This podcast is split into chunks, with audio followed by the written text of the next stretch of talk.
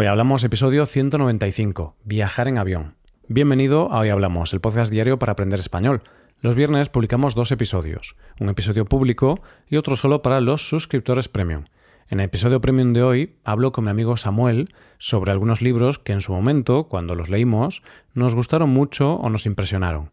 ¿Quieres mejorar tu español escuchando este audio? Pues hazte suscriptor premium en hoyhablamos.com.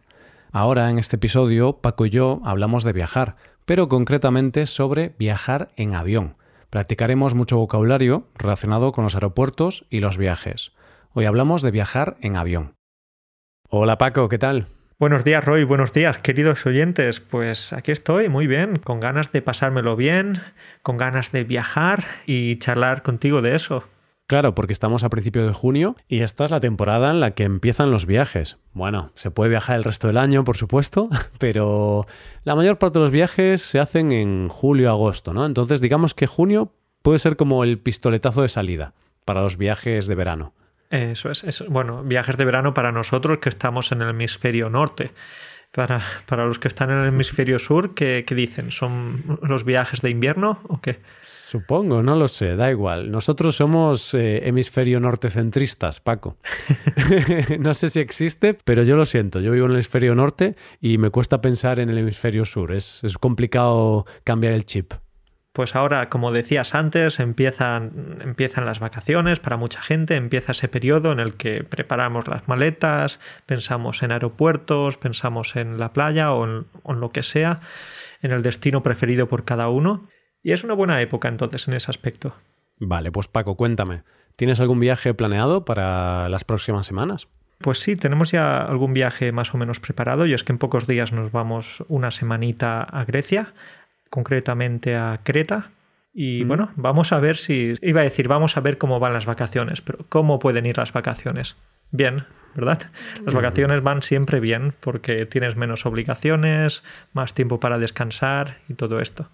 A ver, Paco, que también pueden ir mal, ¿eh? Puede haber imprevistos, puede picarte una medusa en la playa, puede, pueden robarte. Vale, tienes razón, es verdad. Sí, sí, sí. Pues eh, después del viaje te comentaré a ver si ha habido algún problemita, pero al menos antes de viajar sí que con ese optimismo y esa positividad. Sí, esperemos que, que todo te vaya bien. Que a ver, Paco, si luego tienes algún imprevisto, a mí también me gusta porque luego lo cuentas en el podcast y tenemos un episodio interesante. Porque ya lo hemos hablado, si todo va bien, es muy aburrido. Eso es, tiene que haber chicha, tiene que haber material, no sé, para, para luego poder hacer algún episodio de tragedias durante las vacaciones, o claro. imprevistos, o, o robos, cosas así. Me picó una medusa, luego me robaron todo lo que tenía en la playa, luego llegué a mi hotel y era un hotel terrible, eh, me perdí en la ciudad, se me estropeó el coche de alquiler, me estafaron. Vamos, unas, unas vacaciones maravillosas. Maravillosas, inolvidables, por supuesto, sí, inolvidables seguro que sí. Mm, Pero Roy, sí. pues nosotros vamos a Grecia, ¿vosotros dónde vais este verano? Pues tenemos un viaje también planeado a Francia. Nunca he estado en Francia, así que voy a conocer este país y vamos a estar en la capital, en París. Qué bien, qué bien. La ciudad del amor, París. Oh, qué, mm, qué romántico sí. es eso. Viajar en pareja, ¿no? La primera vez. Eh, sí, sí, aunque vamos a ir Rebeca y su hermana. O sea, no vamos a ir solo nosotros. Vamos a ir yo, Rebeca y su hermana. Parece como una película, ¿no? Yo, mi novia y su hermana en París. Bueno, iba a decir que, que romántico ese viaje, pero bueno, si va la hermana, pues no vais a hacer tantas cosas románticas, no vais a ir hmm. de la mano por la calle. Podemos ir de la mano por la calle, tampoco pasa nada. Bueno, pero a lo mejor su hermana se va a sentir un poquito mal, ¿no? Eh... Pero también ella con nosotros, los tres, como si fuéramos los tres, os vais dando la mano. Excursión. Como una excursión del colegio, que van todos los niños agarrados de la mano para no perderse. Pues lo mismo, Paco. Los tres ahí, por supuesto, como una familia, feliz, una familia feliz. Entonces, en este caso, te llevas a la hermana, os lleváis a la hermana de Rebeca, no os lleváis a, a los suegros. No, no, no, no, no. Eso ya sería demasiado. Eso ya sería una película, pero una película de terror, Paco. no, hombre, no, no, no. Seguro Porque, que exageras. Paco, si antes te he dicho que el título de la película sería Yo, mi novia y su hermana en París, ese sería el título, pero si añades a los suegros sería algo como Yo, mi novia, su hermana y mis suegros en París. Así como un título que da más miedo. Un título que da más miedo y un título un poco largo, ¿eh? No sé si, si mucha gente iría a ver esa película al cine. Puede ser, puede ser, no sé. Sería cine alternativo, ¿vale? Para presentarse a, Cannes. Ya que estamos hablando de, Francia, pues sería una película para el Festival de Cannes, no para los Oscar. Muy bien, Roy, pues espero que no sea una película de terror, ¿vale? Que sea una película romántica, una película de aventuras y lo paséis muy bien por, por Francia. Sí, seguro que sí, seguro que sí. Entonces, oyentes parisinos, que me consta que tenemos bastantes oyentes en París, a lo mejor me veis por la calle, pero como, como solo escucháis el podcast, nunca sabréis si estoy ahí, detrás de vosotros, preparado para robaros vuestras baguetes y vuestras crepes. O las boinas, ¿no? Que esto también es algo muy francés. Tirando de estereotipos. Vamos a tirar de estereotipos. Por supuesto. ¿Qué puedes encontrarte en, París? Aparte de la Torre Eiffel, pues baguettes, crepes, eh, boinas, no sé, ¿qué más, Roy? ¿Qué más? Eh, quesos, quizá. Tengo una amiga que vive en Francia, en Marsella, si no me equivoco, y me ha hablado mucho de la cultura francesa, de la gastronomía, y me ha hablado muy bien de los quesos. No soy muy fan de los quesos, pero bueno, si tuviera que, que robarle algo a un francés, pues le robaría un queso, Paco, que seguro que sería muy bueno. Muy bien, pues franceses, tened cuidado porque Roy dentro de unos días va a estar por ahí y ya podéis ver que no tiene unas intenciones muy buenas. Ya está pensando en robar. Entonces, Roy, tranquilito, ¿eh? voy a hacer cosas malas. No, que va, que va, pero... Pero bueno, a ver qué tal, a ver qué tal está París. Tengo ganas. Eh, también tengo un poco de miedo porque creo que va a haber mucha gente y a mí no me gustan las aglomeraciones porque me resulta muy agobiante. Entonces, a ver si no me arruina mucho el viaje el hecho de que haya tanta gente. Pero bueno, es una de las capitales más famosas del mundo, entonces obviamente va a estar lleno de gente. Roy, nos quejamos de turistas, oh, es que va a haber muchos turistas en París, pero tú también formas parte de, ese grupo de turistas, ¿eh? Tienes que incluirte ahí. Puede ser, puede ser. sí, es cierto, Paco. Entonces al final vivimos en una contradicción constante. Hay que viajar en invierno, en temporada baja, eso sí, con la chaqueta, entonces a lo mejor no es tan agradable, ¿eh? como chaqueta, con mm. paraguas y tal, pero si quieres ir a algunos museos, si quieres ir a algunos lugares cerrados, pues puede ir bien. Sí, sí, yo siempre intento viajar en temporada baja. También es más barato, que ya me conocéis, que me gusta ahorrar. Es más barato y además disfrutas más el viaje porque hay menos gente, hay menos colas y todo esto. Pero bueno, Paco, dejemos ya de hablar de nuestra vida, de, de tus viajes, de los míos. Hoy queríamos hablar un poquito de viajes también, pero concretamente de viajar en avión y de... Mm, ¿Cómo es esto de ir al aeropuerto, coger el avión y tal? Porque hay mucho vocabulario y algunos estudiantes nos han preguntado alguna vez, oye, ¿cómo digo esta cosa? ¿Qué tengo que decir? Entonces vamos a ponernos un poco en la piel de estas personas que tienen que ir a un aeropuerto y vamos a practicar un poquito con vocabulario y situaciones relacionadas con viajar en avión. Y bueno, es verdad que muchas veces pues los estudiantes van a practicar ese vocabulario, ese léxico en español y luego van a ir y van a encontrarse a personas que solo quieren hablarles en inglés porque a lo mejor no tienen hmm. la paciencia o tienen un poco de prisa o lo que sea. Entonces, estudiantes, no os desmotivéis. Si alguien en el aeropuerto en España os quiere hablar en inglés, vosotros no, vosotros continuáis en español, que es también parte del viaje, ¿verdad? Entonces, queréis ir a España para practicar el idioma. Entonces, si alguien os habla en inglés, vosotros con las ideas claras, continuáis hablando en español. Tenéis que ser duros. ¿Mm? Eso es. Por ejemplo, un consejo que os podemos dar cuando os intenten hablar en inglés, decid no English, no English. Ah, entonces ya entienden que, que no hablas muy bien, ¿no? No English, no, English, eh, no, no English. Y English, English. Así, cosas raras. ¿De dónde viene eso de English? ¿Es algo inventado? Me lo acabo de inventar, Paco, me lo acabo de inventar. Pero bueno, este es un consejo que me dio un amigo que me dijo que cuando vas a algunos países donde hay policía un poco corrupta o algo así, la clave es decirles que no hablas inglés. Entonces les dices no English y la policía pues dice, ah, venga, avanza que, no puedo hacer nada contigo, te voy a perder el tiempo. Bueno, pues eh, gracias Roy. Eh, voy a tener en cuenta este consejo para el futuro. Me parece muy malo, me parece un consejo terrible. Es mejor decirle que, oye, que quiero practicar este idioma, que quiero practicar español, que es un viaje para eso. Sí, y de hecho estoy pensando, Paco, que si tú eres de Reino Unido, de Australia, de Estados Unidos, de Canadá, claro, tú vas a un aeropuerto español, le dices no English y te dice, pero si, pero si tú eres de Reino Unido, ¿cómo que no English? Pero si te llamas James Taylor, es decir, ¿cómo, ¿Cómo que no? Claro, claro, no, no, no. Ah, Entonces bueno, hay pues que ir no. con la verdad por delante. Entonces, no, este consejo no funcionaría. Pero bueno, intentemos practicar español cuando vayamos a un aeropuerto. Y Paco, ¿qué es lo primero que haces cuando vas al aeropuerto? Cuéntame, porque así vamos a practicar un poquito situaciones, vocabulario. Venga, vamos a ponernos ahí en el aeropuerto. Estás en el aeropuerto, llegas, has entrado por la puerta. ¿Qué haces? Mm, Vale, vale, vale. Quizás lo primero va a ser ir a la cafetería para comprarme un bocadillo. Sí. No, bueno, no, no, en realidad, Roy, sería ir a, a un panel de información para ver si todo está bien con el vuelo, si hay alguna cancelación, algún retraso o algún problema, ¿no? Pero lo de ir a la cafetería también es algo que hay que tener en cuenta. Claro, primero ves el panel de información, pero luego vas a la cafetería a comprar el bocadillo. Eso es, eso es. Sí, sí, sí. ¿Tú también haces lo mismo? Yo solo hago, Paco, lo del panel de información, porque el bocadillo me lo llevo de casa, Paco, porque el aeropuerto es muy caro. No sé qué pasa ahí en el aeropuerto, no sé qué ocurre, que tú entras en el aeropuerto y de repente los precios ya son el triple que, que fuera del aeropuerto. ¿Qué ocurre en los aeropuertos? ¿Qué ocurre? Y, y un pequeño sándwich, un pequeño bocadillo, ¿siete euros? Eh, bueno, pero qué locura es esa. Claro, y aparte te dicen tax free. Joder, sin impuestos. Pues si tuviera impuestos, ¿cuánto costaría? Ahora ya en serio, eh, son muy caros los aeropuertos, entonces a mí no me gusta gastar en los aeropuertos. Si todos los viajeros fueran como yo, no habría tiendas en los aeropuertos, no, no habría nada. No sé si funcionarían los aeropuertos.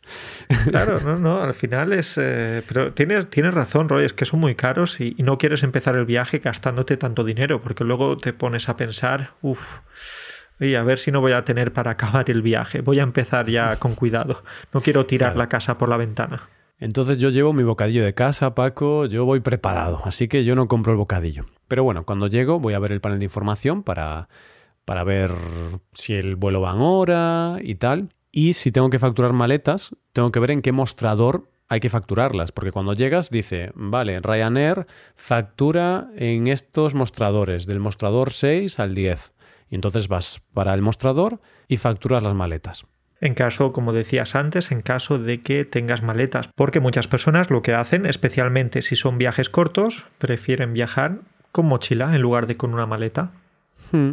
A ver, yo prefiero viajar con mochila, porque es más cómodo, la llevas en tu espalda y tienes las manos vacías, pero en mi caso personal me cuesta mucho. ¿Por qué?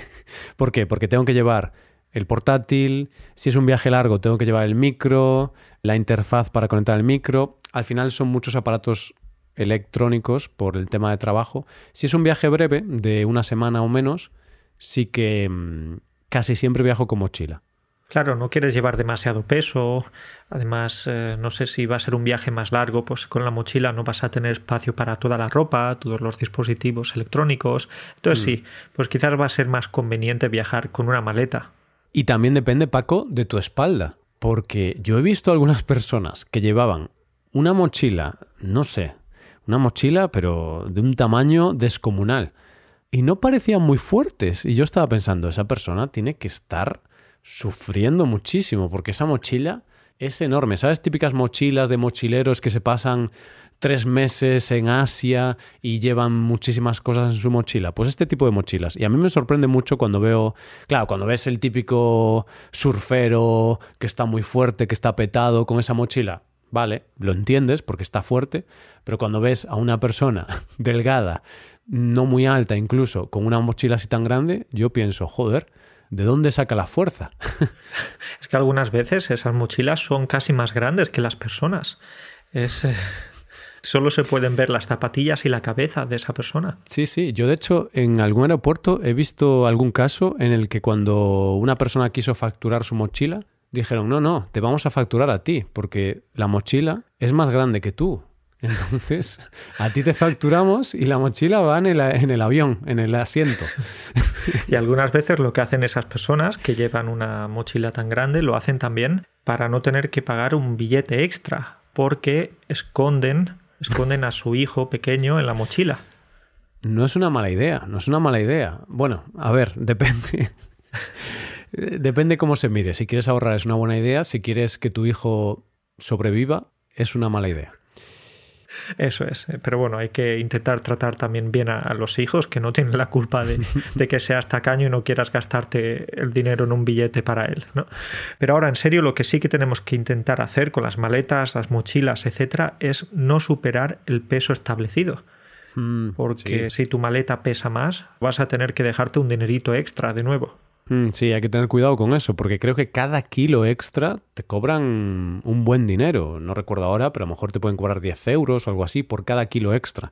De hecho, Paco, estoy pensando que, que si hicieran esto con las personas, todos nos pondríamos a dieta, ¿no? Que te digan, por cada kilo extra que peses más de tu peso recomendado, te vamos a cobrar. Y dices, ostras, me pongo a dieta, porque el dinero es el dinero, ¿eh? Estoy de acuerdo, es un incentivo más. Entonces yo me pondría a dieta dos meses antes de las vacaciones.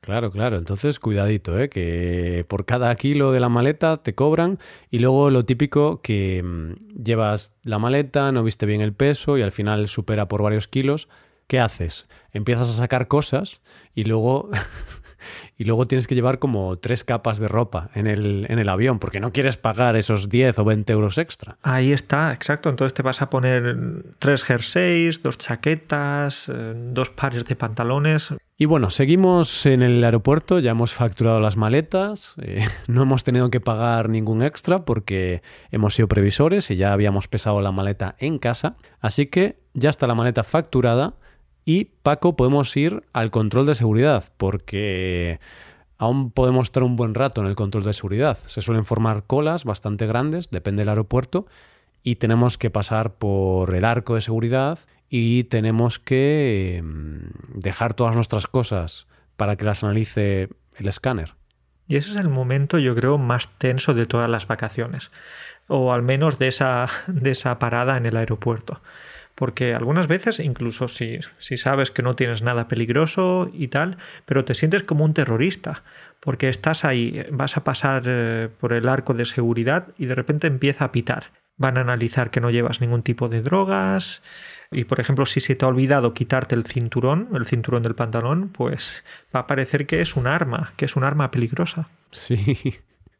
Pero bueno, es lo que hay, ¿no? Yo ya estoy bastante acostumbrado y supongo que tú también, Paco, porque al final es el pan de cada día en un aeropuerto, pasar por el control. De hecho, lo peor es cuando llevas mucha electrónica, como me pasa a mí, Paco, porque las cosas de electrónica en muchos aeropuertos te exigen quitarlas de tu maleta o de tu mochila y te exigen ponerlas en, bandejas aparte. Entonces, Rebeca y yo cuando viajamos llevamos portátiles, micrófonos y tal.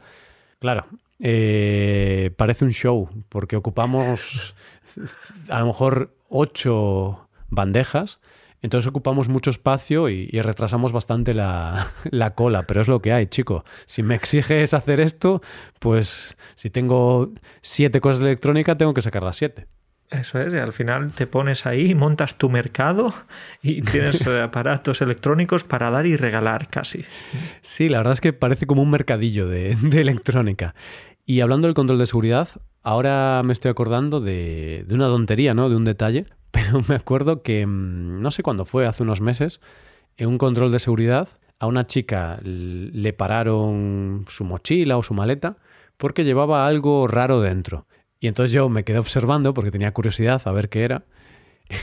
y mm, resulta que llevaba un llavero de acero, pero claro, Paco, no era un llavero de estos pequeñitos, no, no, era un llavero que era como un imperdible, pero era un imperdible como en tamaño maxi.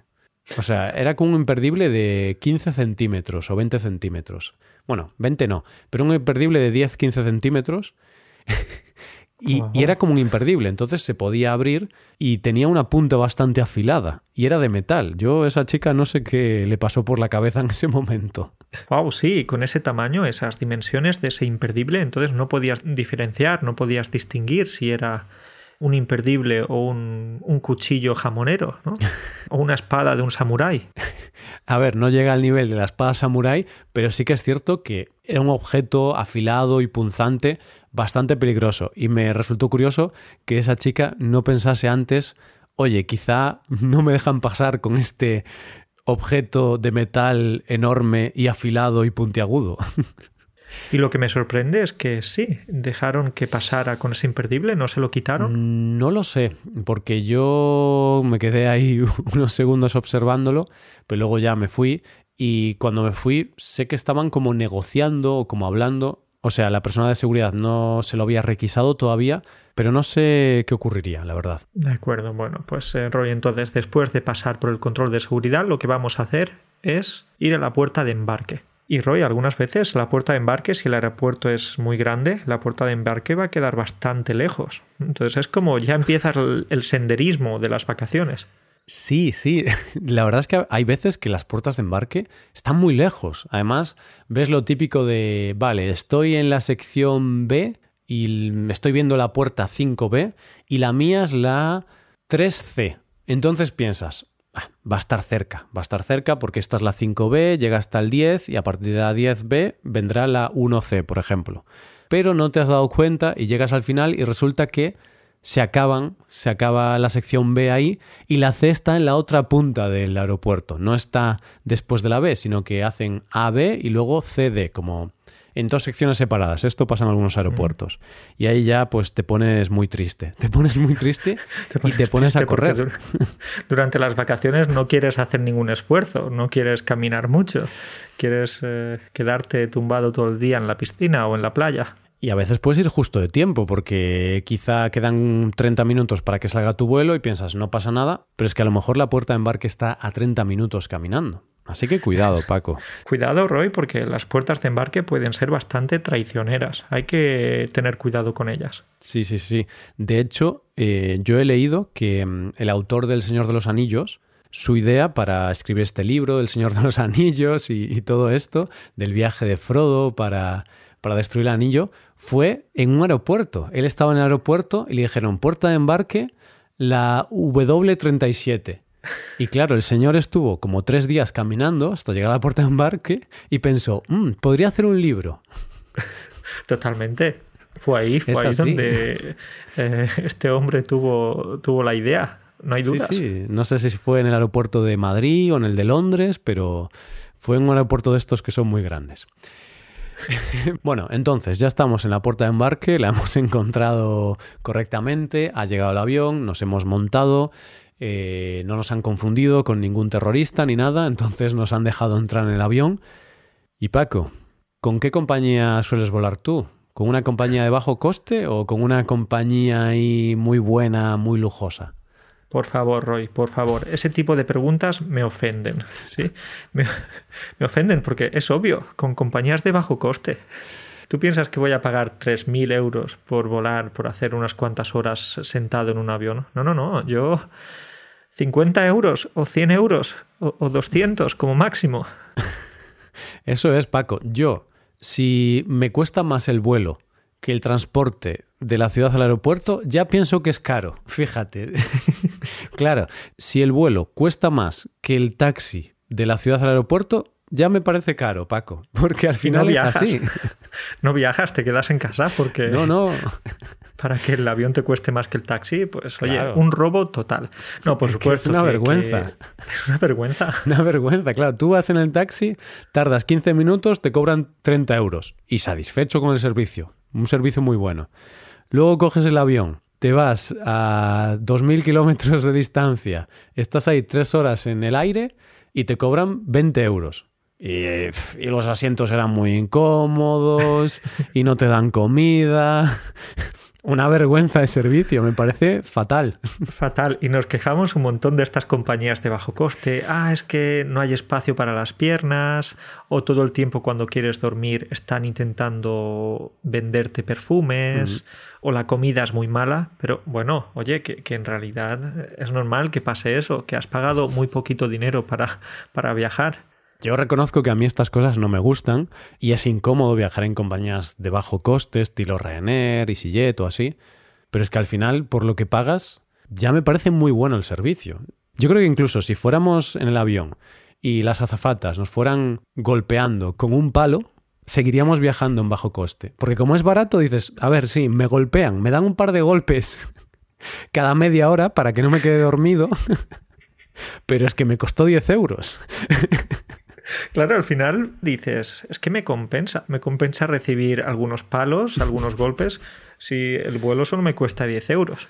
Sí, así es. Que luego nos quejamos y decimos, ah, viajar con Ryanair es una mierda, no me gusta nada. Yo también lo pienso a veces, pero luego en el siguiente viaje, ¿con qué compañía viajas? Con la de bajo coste. Entonces, no te importa que te que no sea tan agradable.